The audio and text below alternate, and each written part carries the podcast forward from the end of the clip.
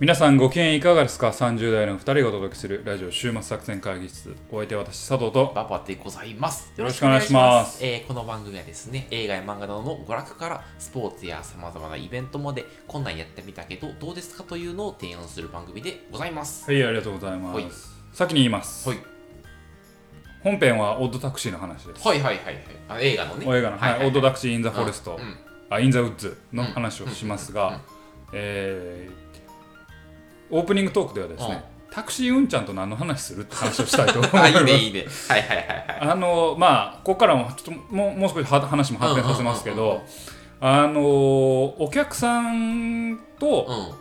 なんか会話する時間が生まれる職業ってあるじゃなはいいですかはいはいはいはいはい。私が今想定してるのはタクシーの運転手とか、えーっとヘアカットの美容師さんとか。マッサージする人、マッサージする人とか。ん。うん。あのそういうお客さんとその施術とかうん。サービスを提供してる間に、えーお客さんと何かしら会話が生まれるうんうん時うんうん。あの時ってうん。何の会話をすべきかなああ、そうな。うん。うん。あのまずおい一例ね。うん。もうタクシーうんちゃんの喧嘩になった話なんだけど そんなことある？いやああんねんけどなんかすぐ絡まれてうん。俺がまあちょ調子こいてたっていうのはあんねんけどな俺の反省ももちろんあるんですよ。あのなんかタクシーうんちゃんが話しかけてきたんよ。であのでその会話の文脈的には、まあ、最近不況でね、みたいな話になったんよ、最近不況になってきてって、なかなかこうもうだだいぶ3年ぐらい前の話だけど、不況になってきてダメですわみたいな、なんかいけてませんって言うから。で昔はねこの辺のビルっていうか、あーまあなんか大手町の方やってんけど、とあのあと何、えー、と霞ヶ関のところとか、あのよくタクシー待ちしてる深夜残業してる人が多くて、タクチ系も出たから、あの結構潤ってたんですけどねって言って俺が、まあ、正直これ事実やし、まあ、ちょっと調子こいてるなとは思うけどあれやけどでうちの会社タクシーチケット出ますよ。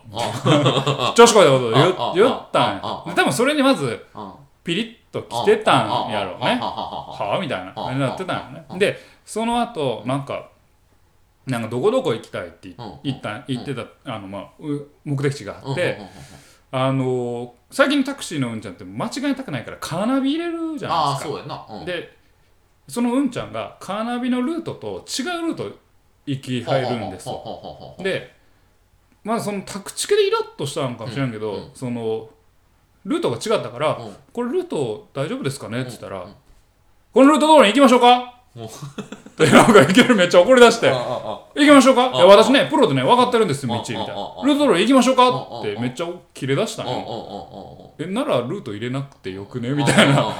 なであの、切れられて、うん。俺は、なんかちょっとイラッとしたっていう話やねんけど、いや会話してきたから、こうう、合わせてね、まあ。ー俺が調子こいたことも言ったけど、なでも、なんかこう、うまいこといかんなってあ。思って。あ。だから、うん、ヘアカットの時とかはもう喋らん俺は話しかけてきてもあのボールを、うんあのオープンクエスチョンうんを俺はクローズドクエスチョンにうん勝手に変える、ああはいか家で答える。はいかいいで答える、うん。でも佐藤さん最近どうですかって言われるから、いや仕事はほぼリモートワークですね。沈黙みたいな。そうで、結構困ってはるようん、ちょっと。終わる。佐藤さんちょっと黙ったら怖いから。顔が。うん顔がというかそうあのうん。マスクしてるから分からんやん俺の顔。そうか。うん、話しかけてこいやって思うんやけど、ん。いや話しかけてこいやと思わんななんか切れんなやって思ういやあのなんていうのその美容師さんとか整体師さんとか要はリピーターあっての商売じゃない、うん。だからあんまそんな喧嘩にはならないよあまあねそうえ美容師さんとかはね、うんうんうん。タクシーあのタクシーのうんちはほんま切れよってからにほんま腹立ったわ。俺なかなかタクシーのうんちゃんと喧嘩やったことないな。えでもさ俺が言ったのは、まあ、タクチキが出るよとルート間違ってませんか？確かにそうそうやな。まあまあ確かにちょっと出しゃばってますよ。はいはいはいはい出しゃばってますけどそんなお怒りになられるまあっていう、そうですね確かに。なプライドに気に障ったんですよはいはいはいはいはい。ねうん本当に確かに。そうやな。ううん。っていう。何を話そうかなって。はいはいそういうねうん。タクシーとか、まあ、美容師でも整体師でも何でもいいけど、うんうんうん。会話から事件っていうのが生まれていくんです。そうなんですか。うん、そういう話がこの後 聞けるということですね。いや強引やな。そうね、はいそうですから、はい。まあちょっとねあのタクシーとか美容師さんとかね、はい。と話をするときにはね、はい。お気をつけくださいはい。という、そんな話でございます、というわけで今日はオドタクシーの話にしたいと思います、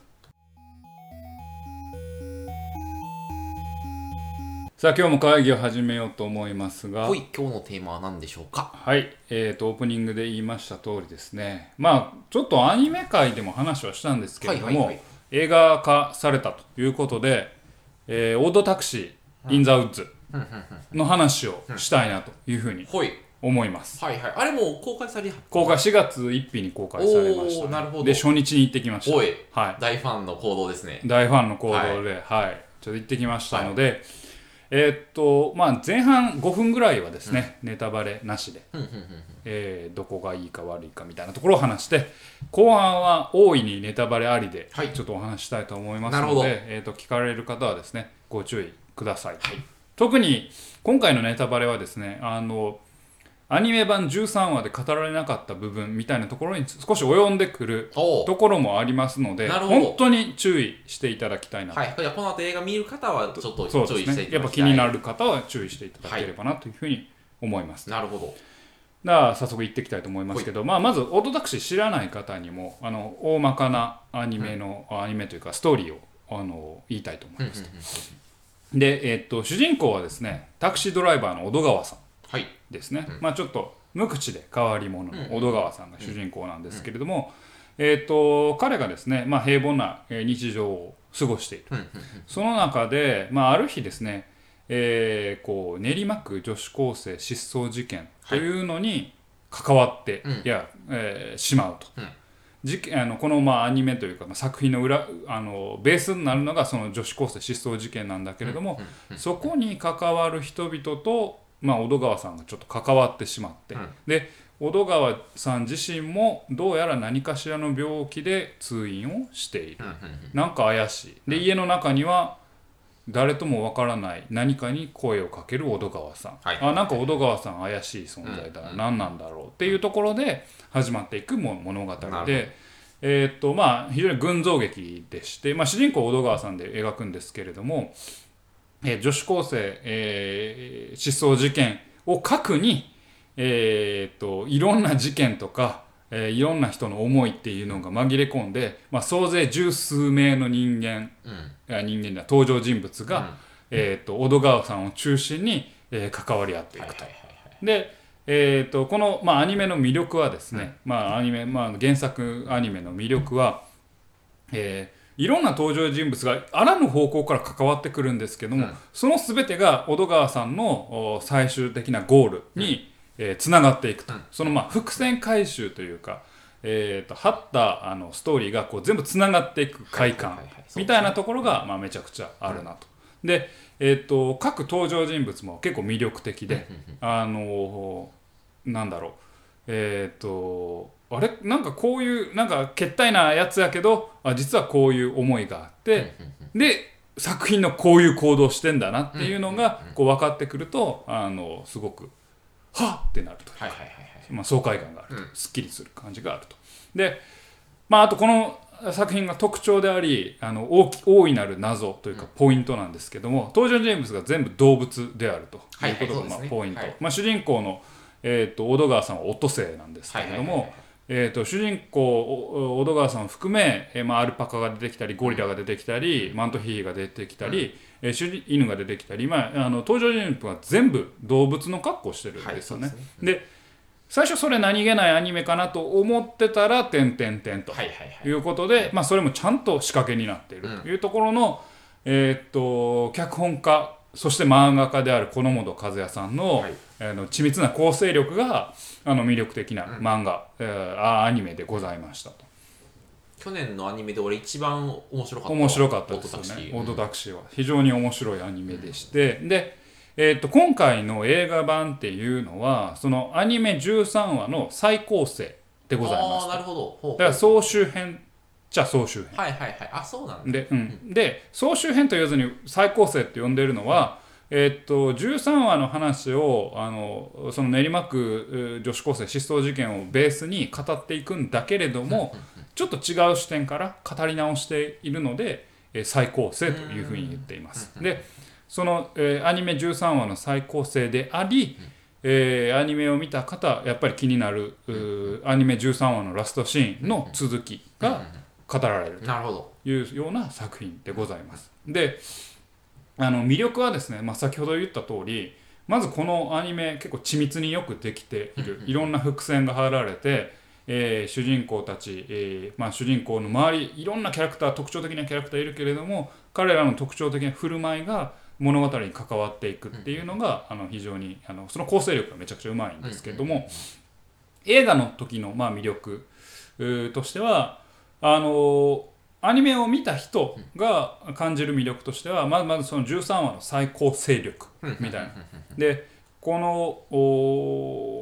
のアニメ版ではですね実は語られなかったあーこの事件を裏側で調べている人々の存在っていうのを軸にその人たちが、えー作中の登場人物にインタビューをするという。形でお話が語られていくんです。よ。へえそうなんだ、はい。ほうほうであれいろんな事件が10月に起きてい10月の初旬に起きていて、で最後の事件がえクリスマスに起きるんですけど、うんね。うん。クリスマス前に、えーその登場人物たちに、えーそのおある調査をしている人々が、えーインタビューをする形で昔を振り返、まあ、10月までを振り返りながら、えー、とその13話を語っていくという階層型なのね。回想型で物語を語っていくというような感感じですね。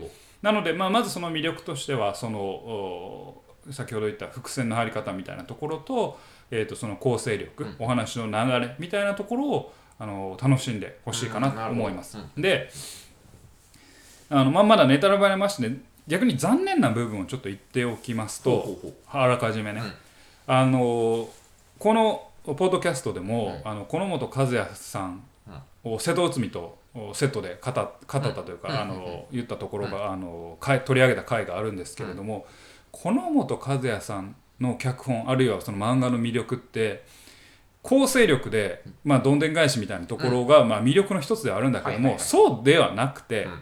それだけではなくて、まず会話がユーモラスで面白いし、その人間の描き方会話を通じての人間の描き方っていうのがめっちゃうまい人だと思っているんですよ。でやっぱり13話を、えー、と2時間に構成しちゃうと再構成しちゃうと、ストーリーにあんまり関係ない会話っていうのはどんどん省かれていってしまうので、そうだよね。うん。えー、とそこがあのどうしても物足りなくはなってしまう。ああユーモラスな会話とか。うんうん。この本和也脚本のあるいは子供と和也さんの書くセリフの面白さ、みたいなところがあのすっぽり抜け落ちてしまってて、そういう意味ではやっぱりアニメ版の方が、うん。えーまあ、当然時間割いて描いてるわけですけど、の方がやっぱそこはやっぱ魅力的かなと思っているのと。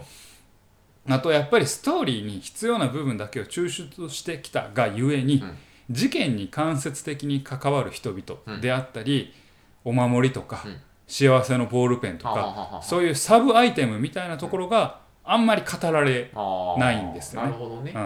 あの小戸川と、まあ、ヤクザの親分の関係とか、えーとえーお守りの話とか、うん寄付の話とか、えーとうんまあ、オーディオドラマだけど幸せのボールペンの話とか、っていうのは、えー、と本作では、えーえー映画版では出てこないのでちょっとそこがやっぱりあのあ情報が抜けちゃったなっていうふうに、まあの思ってしまう、うん。なので事件を追っかけるだけの、まあ、総集編、話の縦軸物語の縦軸はあるんだけども、うん。物語を奥行きというかなんか面白くする横軸っていうところが幅の部分がちょっとオミットされてるかななるほど。という印象は持ちました。なるほど。なのであの映画からもし入られる方がいるとすれば、映画を見た後にもう改めて物語をよく味わうためにアニメを見ていただくといいのかなというふうに、えー、と思います。はい、なのでここまでがはいネタバレなしで私のなんとなくの感想でごはざいます。いはいはいはいはいはいここからはネタバレありではい。もうがぜん13話のその後のネタバレにも少し触りながら、はい。えーっと感想を言っていきたいなとお待ちしておりました。思います。はい。いいですか？お待ちしております。言いますよ。はい。じゃあ言いますけど、はい。まずこれ難しいアニメやなっ映画版アニメやなって思いました。でこの難いしいのは誰にための映画なのかというところがちょっと難しいアニメになってしまったかななるほど。というのは先ほど言った通り構成し直しているわけですよ、うんうん13話で緻密に張った、うん。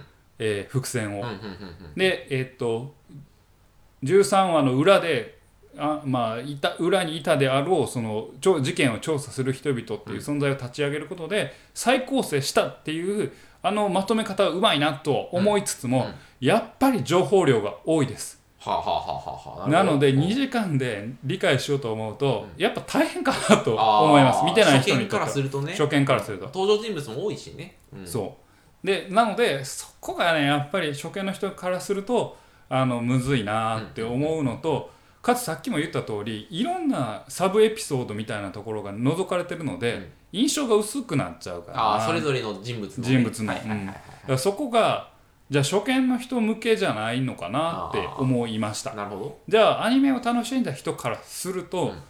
あの確かに、えっと、もう一回同じ話を、あの違う視点で見れるっていうのはあるんだけれども、あこれ知ってる。ああはいっはいていう感じなんですよ。なるほど。だから再整理されてるだけなんですよね。新しい情報はない。新しい情報がないんですよ。おだから思い出す思い出すぐらいやな、うん。こんなやつ。例えばじゃあ幸せのボールペンの話、うん。オーディオドラマになってた部分をうん。アニメ化、アニメの中に映画版では入れましたよ、はいはい。はいとかでも本当は良かったかもしれなあああああい、うん、これ結果論だけどね。本作はもう知ってるやろって本なんだ前提に前提ではんはんはんはんやからだからさアニメアニメじゃないなアニメを知ってる人からすると、120分のうち110分ぐらいはまあ知ってると。ああなるほど。再構成してうん。こういう裏側でこういうのを調査してた人たちがいるってはいうはい情報は結構面白く面白いというか貴重やけど、うん。でもまあ知ってるっていうような形になってたんうんですよね。なるほどなるほど。ってなると、じゃああのやっぱりじゃあアニメを見た人にとっては、13話のその後ですよねと。うん。うんあのエンディング、うんうんうんえー真犯人が真犯人和田垣が、うんうんうんえーっとこうタクシーに小戸川のタクシーに乗ってあ最後どうなったんあかあそこで終わった。うん。13話のその後はどうなったんかっていう、あのそこがやっぱね、うん。みんな知りたいところじゃないですか、あなただったらどうしますか、え脚本の話、うん、うわあそうやな。半分ぐらいは欲しいなそこからの展開がな。うん。なんやろでもまあむずいな。どう脚本作るかやな、ん。なんかまあわかるわかる。なんかもう見てきた人を中心につく作るかなんか一定初見の人を中を救うかって話でしょ、誰に対してメッセージをまあというかこの作品のテーマに沿らしてもう誰に届けるかはもちろんあるけどこの作品オートタクシーのテーマに照らした時にうん。あここからの結末をどうすべきだったかなという、あーああそういうあ結末をどうすべきだったか、うん、どうすどうすべきだと思います？あの後ね、いや確かにあれむずいな。あれなんかあのぶ不気味な感じでさなんか一定完結してる感じがあるやん。なんかそうなんですよ。あの後描くのむずいな。確かに。僕結論を言うと、うん結局打足になってしまったかなと思うんですよ。どうあっても多分もう打足やろと。はいはいあれはあの最後の要因がオートタクシーうん、の締めなんだう、なんっそうだな。てう。ん。思う、確かに。そうだわ。うん、って思うんですうんうんうんようん。でもうちゃんとその後が語られるんですよ。うん。でもう本当に聞きたくない人はここで聞いてやめた方がいいんですけどうんうんどうなったかというともう言いますよ。うんうん普通に何もなくて和田垣捕まったで終わるんですよ。え？そうやろ。えさ一応その映画版でうん。和田垣さんがうん。タクシーに乗り込んでうん。小戸川と会話を始めてうん。包丁を取り出して切りつけた。うん。で場面が変わるんですよ、ほう。ん、切りつけようとしたでうん。終わるんですけどその後エンディングで和田垣捕まりましたっていうのがあの一コマシーンがそうあのそ挿入されるんですよね。ちょっと待って。ってなってえ？俺。その後の過程は描かれない？うん。選ばない。へっってなって。はぁって思あって。そうなの？うん。あそれはちょっと辛いね。そうきたかと。はあハッピーエンドで終わらしたかと。思ったんですよ私。なるほど、うん、ああなるほどねって。おーで幸せのボールペンお最後に持ってたのが和田垣さんじゃないですか。でそこの考察とかもできんのかなとも思ったけどおなんかそこまで考察せずにとりあえずあの現れた現象だけを言うと、うん。もう結局あそこでは何にもなくうまく捕まお大戸川さんが捕ま捕まえたんか知らんけどお和田垣さんは警察に捕まってあとみんなハッピーエンドっていうそういうオチになってたんですよね。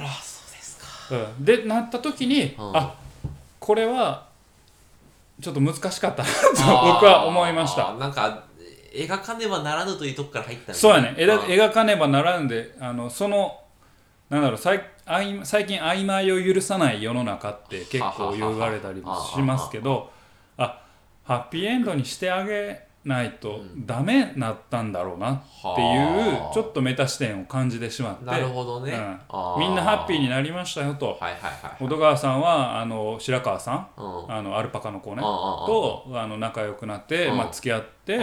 みんなハッピーハッピーですよと。はあ。であのいう感じになったんですよ、ね、なるほど。だからちょっとそこがうーんってなっおて。おかみさんとかは亡くなりはったんでしょ結局。いやこれもあのもうあなたもおいおいやおい。俺そのその話ちゃんと言おうと思ったんですよ。でまあそれもまた結論から言うとおかみさんもあの退院してるんですよ。退院して死んでないいんです。死んでない。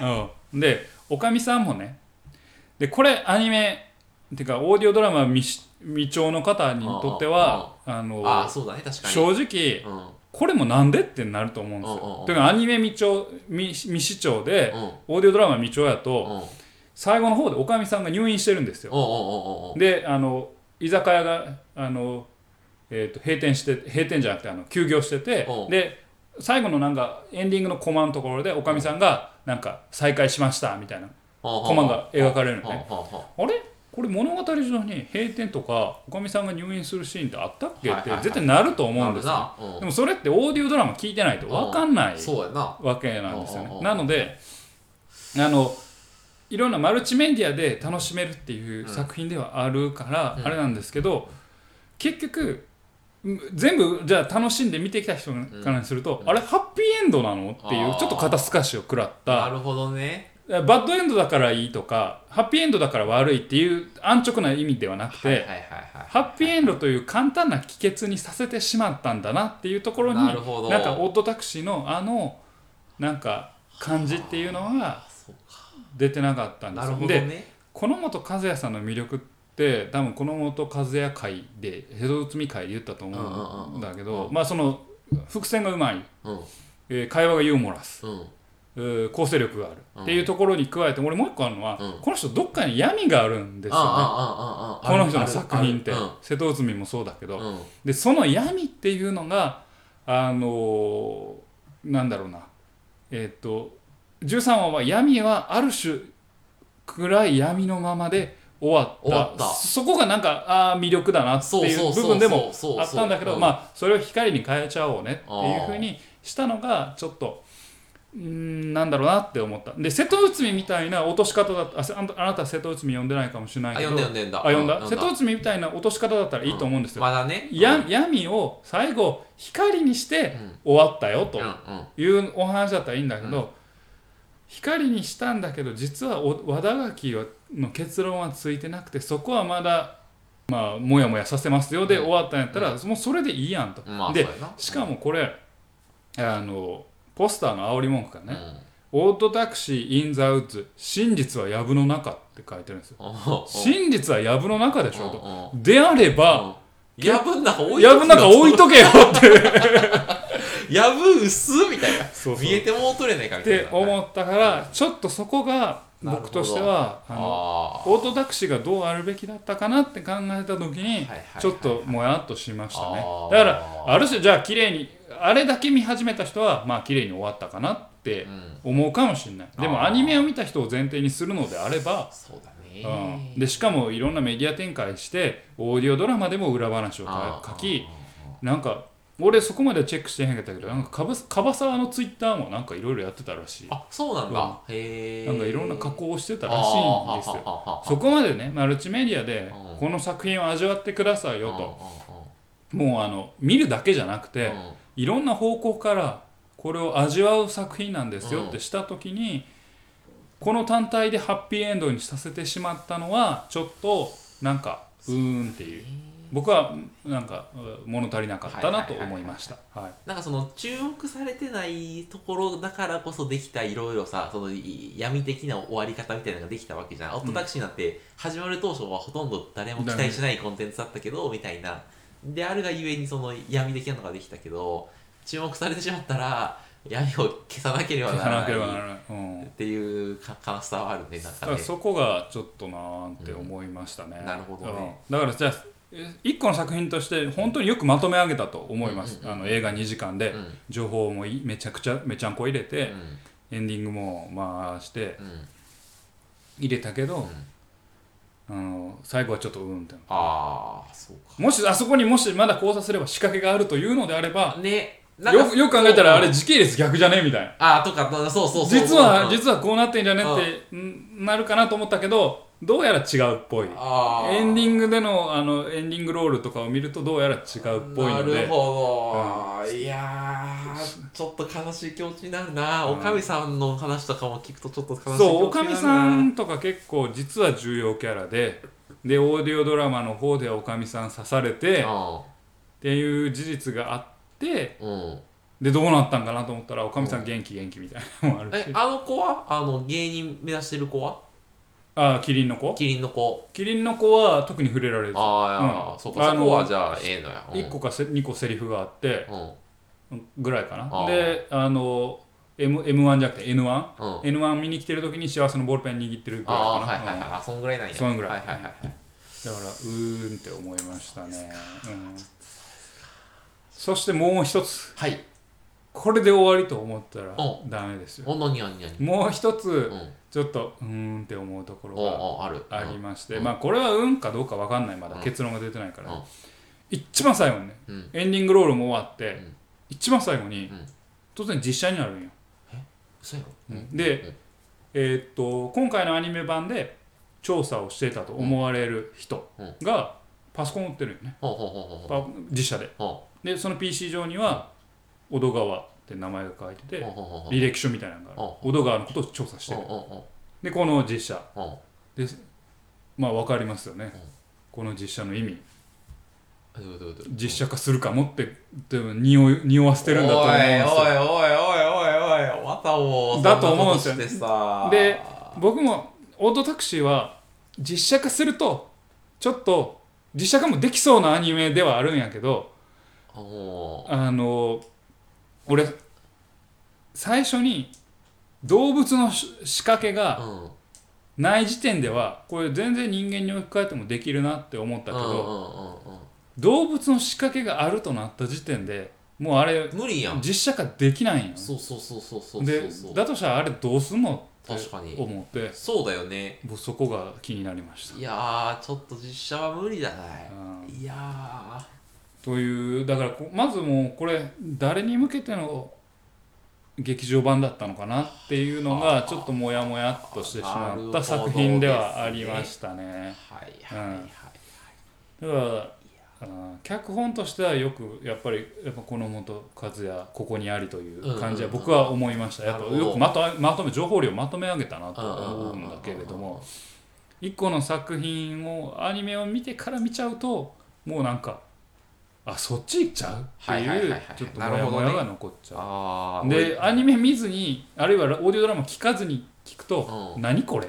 あどういうはい。意味？っていうのがいくつかある、なるほどね。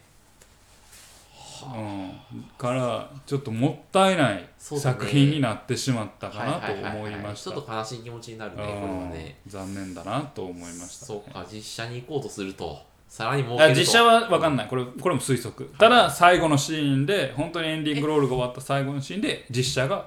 ちょっとエヴァンゲリオンに憧れたんじゃないの？そういうわけじゃないの？あエヴァンゲリオンあの実あのアニメの最後に実写がある。さ最後実写ちょっと俺もやってみようかなみたいなそういういや何でも何でもエヴァかは知らんけどまあ実装ではないとは思うけど、うんなんか実写っぽかっああそういうことねたそれがねちょっとうんって思いましたねなるほどですねはいだからそんな感じでした。なるほど、うん。だからあの声を大にして言うわけではないですが、うん。やっぱアニメ版を見ていただいてオーディオを聞いていただくのがよろしいのかなとあそうだね。まずはアニメからはい、もしだ映画を初見で見てまあと思った人はちょっとぜひアニメとオーディオドラマを見ていただくのがいいんじゃないかというかはないと思いましたね、でその上でなんかいろいろ思うところが出てくるかなというふうに思いました、なるほど。はいそんな感じでしたね。だから真相は藪の中って全然藪の中じゃないっていうのが僕は本当に いやあのマジであのさ広告宣伝をする人さ、うんちょっとちゃんとやってほしいよちゃんとやってほしいそれな。あのそれの一個ですげえ不満が上がったりするもんな、うん。なんかちょっと、うん。や藪の中ちゃうやん みたいな。真実が明らかにでもいいよな。まだその方が誠実だよな。そうね、うん。真実は明らかになっちゃったな、ううん。んはい。という感想を持ちまなしたね。るほど、今日は切ない気持ちになりました切ない気持ちになりました、はい。というわけで今回ははい、お話ししましたのは、はい。えー劇場版オッドタクシー、はい。インザフォレインザウッズうん。のお話でございました、はい。またまだやってると思いますので、はい。もし気になる方は劇場に足を運ばれてはいかがでしょうか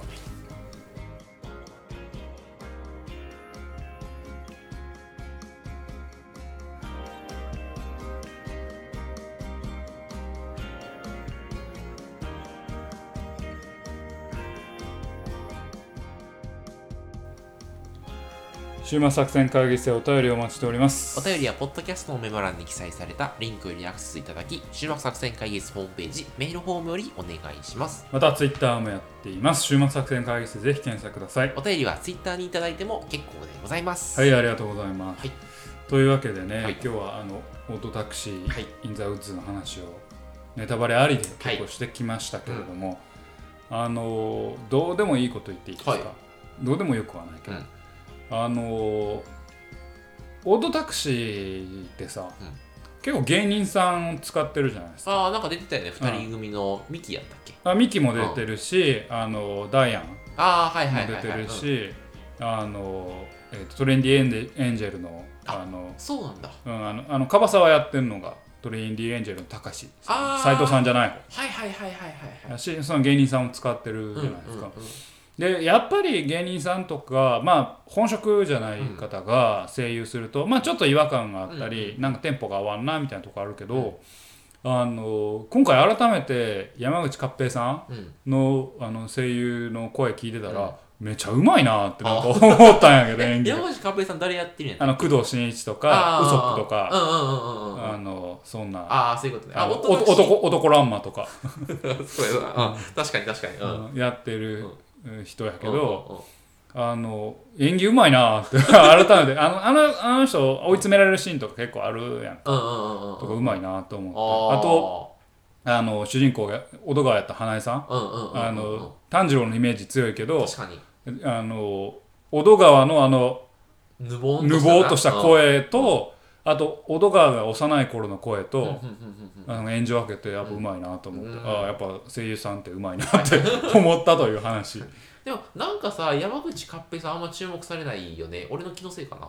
やでもウソップやったりさそれこそ工藤新一やったりさ、はいはい。なんか声優としては有名じゃん。重要なや役をやってるとそ思うの表舞台にあんまり出てこなくまあいい年やからじゃない。だってラン男ランマやってる時からやで、そうだよね。結構いい年やからじゃな50いいってるかうん、まあ今のなんだろう。何？なん若手の男の子のうんうんうん。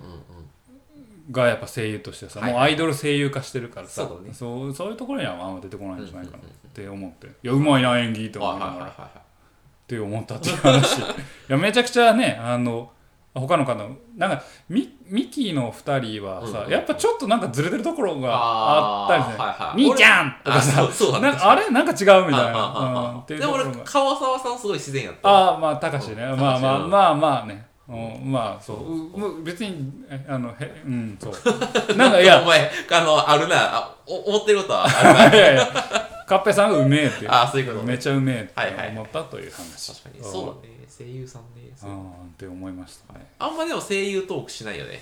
あそう。俺結構声人の声好きやからさ。あそうなんだやからゆ俺明夫さん大塚明夫さんの声が好きだったり大塚芳忠さんの声が好きだったりさ。ああお前そういうちょっと渋めのええ声の人好きいやええ声というか俺ね特徴的な声の人好きやん。芳忠さんの声とかめっちゃ好き。銀河万丈さんの声も好きやし。銀河バンジョーさん？銀河万丈さんあお宝鑑定団の人とかうんうんうんあの「たとえ国民よ!」っていう。それ誰や？あのギレン。誰や？ギレンザビ。そういうことね、うん。はいはいはいはい。なるほうん。ど、うん、とか芳忠さん。芳忠さんの声とか。芳忠さんもさ確かあのオートタクシーのあのえっ、と重要なあの落語家芳忠さんやねんけど。あそうなん？確かあ確か大塚芳忠さんがやってたとうん思うけど芳忠さん出てこへんかったし、うんうん。ああ今回は映画では、ほ大塚芳忠さんわかる？えっとあ落語家の人ってことは今言うあじゃあ何の声やってる人と知らんか知らん知らん。ゴールデンカムイのあのえっ、とあの人ですよの人です注意です。よ鶴見注意とか。あーあそうなん、うん。あ結構じゃあ若い人もやってるんだね。え若くはないけど。え鶴見ついて若くなかった若くない。おっさんあおっさんか。うん。やけどん。芳忠、さんの声はすげえ独特で、ん。めっちゃ好き。うーん。うん。うんまあ明夫さんかっこいいし、はいはいはいはい。うん。ちょっとあの若手女優若手女優？そういう女いや性のは若手女優の方こそうん。声があんま違いが分からんというか、うん。まあそうだよね。わかんないよね、うん。まあいやそれそれ皆さんわかねうまいと。あうん。石川さんの声だけなんか分かる？誰石川さんって？あのねえっ、とエレンじゃなくて「あの進撃の巨人の」あの女の子。司？あ司司赤間。の声やってる人の声は分かる。あと花澤さんの声も覚えた。花澤花澤さんね、うん。はいはいはい。覚えたけど別にあんまり、うん。あのなんか俺変わった声の方が俺結構やっぱ覚えるし好きになるから。そうだね。んだから銀河万丈さんとか芳忠さんとか。あの銀玉の声優さんとかは？ああ杉杉田。杉田さん面白いけどあの人どっちかというと山ちゃん系というか何でも、何でも声出せるとああはいはいはいはい、うん関関さん関智和さんもそうだけど何でも声出せる系やんか。うんいやすごいうまいけど、うん。声が特徴的というよりは、まあうまいなって思う。ああ俺はこの声でやってくんでみたいなそういう系ね、声の人が好き、個人的には、うん。うん。なんかなんか聞いてていいな。大体、そういう人悪役やねんけど。ブローみたいなやつやろ。そうね。そう銀河万丈さんと若本さん。若本さんとか。そう若本さんね、うん、まあそんな感じ、はい。なんか声優トークになっちゃったけどまあまあそんな話でございました、はい。というわけで。というわけでお送りしてまいりました、えーポッドキャストお週末作戦会議室本日はこれに手を開きお相手は私佐藤と馬場でございました。また聞いてください。さようなら